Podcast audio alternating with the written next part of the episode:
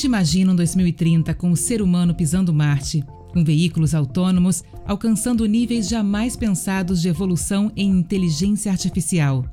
Mas a gente terá saúde para todos? Vivemos um presente incerto, complexo e ao mesmo tempo fascinante, com inovações que uns anos atrás não teríamos imaginado e que tem o potencial de transformar a vida das pessoas e a dos seus seres queridos. Porém, existem mesmo assim grandes desigualdades no acesso ao bem-estar, impedindo que o valor da inovação alcance a todos do mesmo jeito. Oi, sejam bem-vindos a Vozes pela Saúde, um canal de Roche onde convidamos vocês a refletirem sobre os desafios e oportunidades que hoje enfrentam os sistemas de saúde para assegurar o acesso aos cuidados de qualidade para todos os pacientes do hoje e do amanhã. Neste podcast, vamos conversar com investigadores, profissionais da saúde, policymakers, inovadores e representantes dos pacientes. As suas vozes vão nos ajudar a enfrentar o desafio que mais nos concerne como podemos preparar os sistemas de saúde para adotar a medicina do futuro?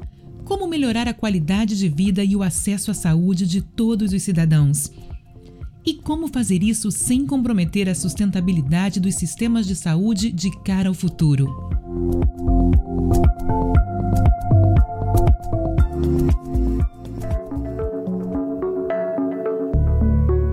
Oi, sejam bem-vindos ao Vozes pela Saúde. Meu nome é Juliana Simões e eu sou parte do time de comunicações da Roche Brasil. Hoje vamos falar com Frederico Guanais, diretor adjunto da Divisão de Saúde da OCDE, a Organização para a Cooperação e o Desenvolvimento Econômico.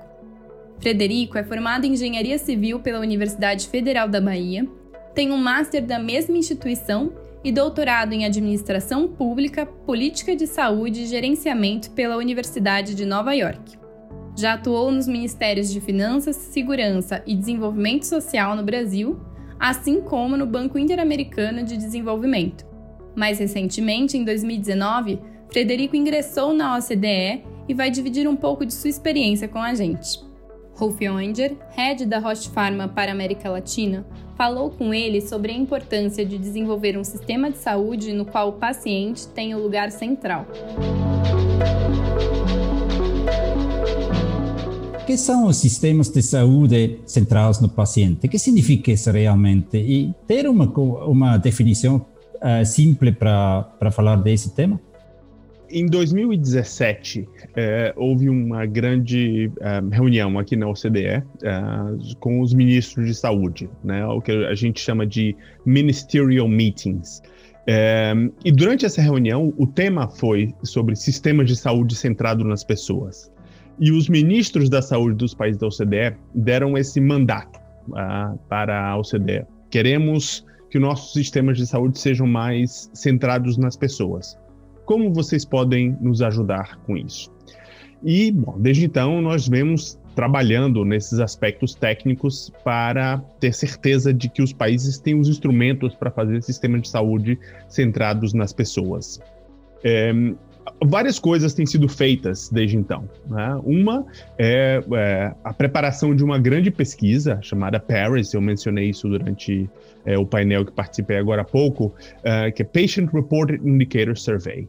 Ou seja, se os sistemas de saúde serão centrados nas pessoas, em primeiro lugar é preciso ouvir as pessoas e saber o que é, que é importante para elas saber é, se elas, um, primeiro, quais são os resultados que os sistemas de saúde geram para elas, em termos de saúde, bem-estar, mobilidade, saúde mental, e quais são as experiências que elas têm em relação ao seu sistema de saúde. Ou seja, se médico, os médicos entenderam, uh, ou deram oportunidade aos pacientes de fazer perguntas, se explicaram as coisas de uma forma como o paciente pôde entender, se envolveu o paciente no tratamento. Então, esses tipos de indicadores são indicadores que a gente está construindo a partir dessa pesquisa que está em preparação. A primeira versão dessa pesquisa esperamos que esteja pronta em 2023, né? ou seja, é um processo que ainda vai demorar três anos. Agora, voltando à sua pergunta sobre o sistema de saúde centrado nas pessoas, nós estamos trabalhando também numa framework, num modelo uh, básico de sistema de saúde centrado nas pessoas e que devem ter cinco elementos, segundo essa nossa framework, né, esse, esse modelo. São sistemas de saúde que devem ter integração, ou seja, não devem ser fragmentados, devem, o paciente deve ter cuidado contínuo integrado.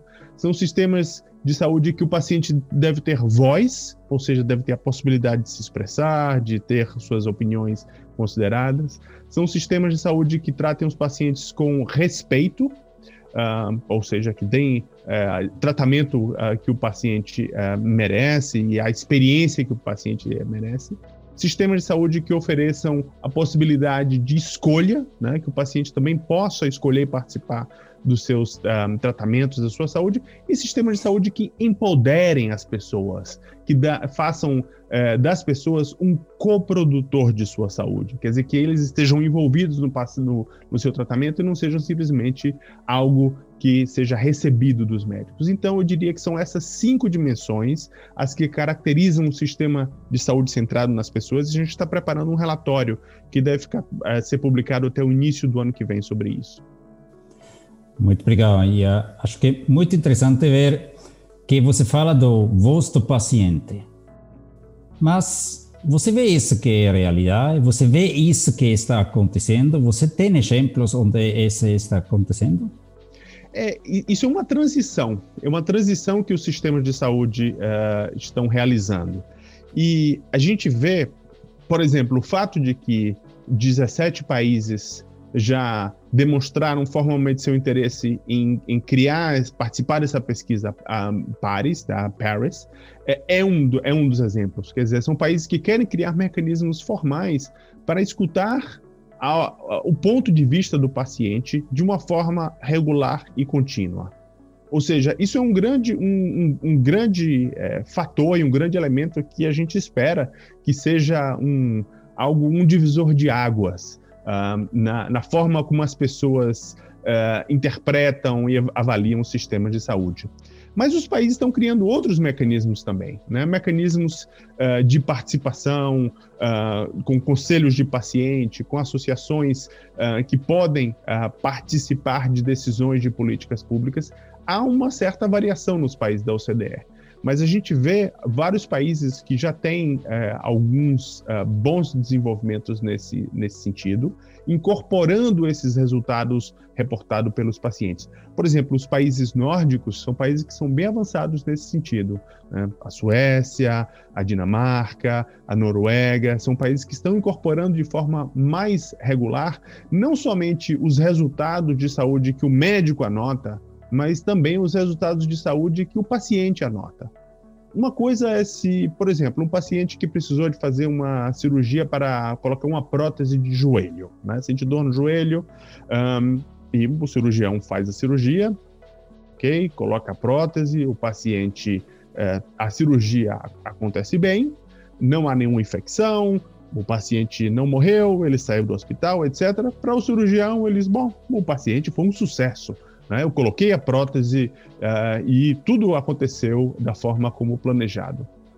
Mas será que o paciente alcançou o objetivo que ele tinha quando colocou aquela prótese de joelho, ele ou ela? Era ter mais mobilidade? Era, era, era poder ir ao supermercado? Ou era poder jogar futebol com seu neto? Né? Tudo depende do qual objetivo que o paciente tinha para saber se esses objetivos foram cumpridos ou não. E isso, o cirurgião não tem como saber, né? O paciente saiu do hospital, olha, tudo deu certo, eu espero que esteja tudo bem. Mas então é só é, é importante incorporar esses resultados reportados pelos pacientes de forma regular. E vários países estão começando a fazer essa transição. A gente ainda está no começo, mas eu vejo com otimismo uh, esse movimento. E Frederico, quando você pensa aqui na América Latina, os candidatos, os países que estão na OECD ou, ou querem entrar candidatos para a OECD, como você vê o papel dos pacientes? O que você vê como as recomendações uh, para uh, para esses países? Pois é, na América Latina a gente já tem atualmente três países que são membros da OCDE: um, o México, o Chile e a Colômbia acabou de ingressar na OCDE. Uhum. É, o 38º país membro da OCDE vai ser a Costa Rica. A Costa Rica já foi formalmente convidada a participar, então ela está no processo para entregar os papéis, etc. É, e outros países estão no processo de, de, de, de ingresso é, ou são sócios estratégicos, como é o caso do Brasil, uh, do Peru e da Argentina, né, por exemplo. É, então, é, nesses países, é, eu acho que a discussão sobre sistemas de saúde centrados nas pessoas também é uma discussão importante. Eu vejo movimentos importantes nisso. Uh, eu vejo movimentos, por exemplo, de incorporação da perspectiva dos pacientes, mas ainda de uma forma que não está institucionalizada. Ou seja, esses é, é, mecanismos, esses registros de resultados e experiências reportados pelos pacientes são coletados em algumas pesquisas eventuais. Eu mesmo, antes de trabalhar no OCDE, eu trabalhava no BID, no Banco Interamericano de Desenvolvimento. Participei de uma pesquisa que coletou dados sobre o Brasil, por exemplo, Colômbia, mas foi algo um, que foi episódico. Não é algo que ainda é utilizado de forma rotineira e não é algo que ainda é utilizado, já é utilizado para toma de decisões uh, pelo setor público, por exemplo. Então, eu acho que é um caminho, mas uh, ainda essa discussão ainda está mais atrasada na América Latina em comparação à maioria dos países da OCDE. Legal. E Frederico, você vê outras recomendações do OCDE para, para os países latino-americanos que, é, que você poderia mencionar? Sim, é, eu acho que, é, na verdade, né, tem, tem, na América Latina também tem uma heterogeneidade de países, é, mas nós publicamos recentemente é, um, um, livro, né, um relatório é, chamado Panorama da Saúde. Né? Panorama da Saúde, em inglês se chama Health at a Glance, é uma das principais publicações da OCDE, publicada a cada dois anos um, para os países da OCDE, que mostra vários indicadores sobre os sistemas de saúde é, dos países membros alguns anos atrás, a OCDE começou a publicar uma edição para Ásia e Pacífico. E este ano, 2020, pela primeira vez, a gente publicou uma edição para América Latina e Caribe. Né? Então, é, a gente tem várias recomendações que a gente coloca ali para os países da região. A primeira recomendação, que sim, a maioria dos países da América Latina e Caribe precisa gastar mais em saúde, mas também precisa gastar melhor. Então, é, eu acho que isso é um ponto importante. Que existe desperdício, existe o mau gasto em saúde dentro do sistema, que pode ser melhor aproveitado. Ou seja, o mau gasto em saúde é aquele gasto que não gera nenhuma contribuição no estado de saúde da pessoa ou até pode gerar danos. Né? Então, existe é, ainda um nível de, de mau gasto de saúde nos países é, da América Latina e Caribe. Mas, a, além de melhorar a eficiência do gasto, eles precisam gastar mais. Então, eu acho que essa mensagem de gastar mais e gastar melhor é muito importante. Outro elemento, qualidade. Né? Na América Latina se discute muito sobre o acesso universal, a, o aumento do acesso, e vários países tiveram um grande um, eh, progresso uh, no acesso, melhor acesso ao serviço de saúde, mas a qualidade ainda é o elo perdido da cobertura universal de saúde. De nada adianta ter cobertura universal de maus serviços. Né? Sem qualidade, a cobertura universal não serve para nada. Né? Ou seja, essa é uma outra recomendação de que os países continuem a investir em mecanismos e sistemas de melhora da qualidade.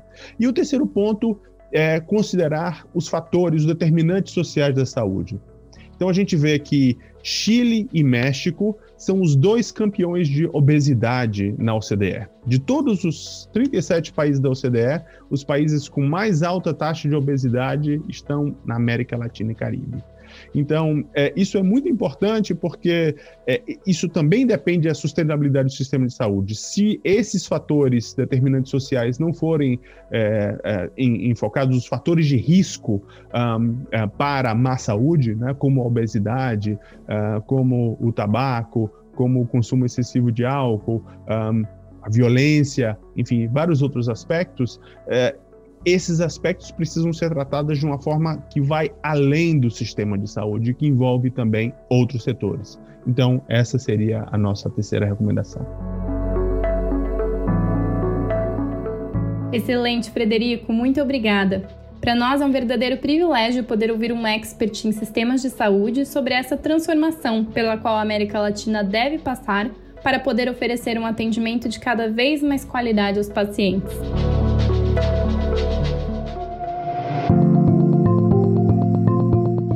Muito obrigada por vocês escutarem e contribuírem ao diálogo. Não perca os próximos episódios de Vozes pela Saúde, nos quais continuaremos conversando sobre as oportunidades e os desafios de transformar os sistemas de saúde.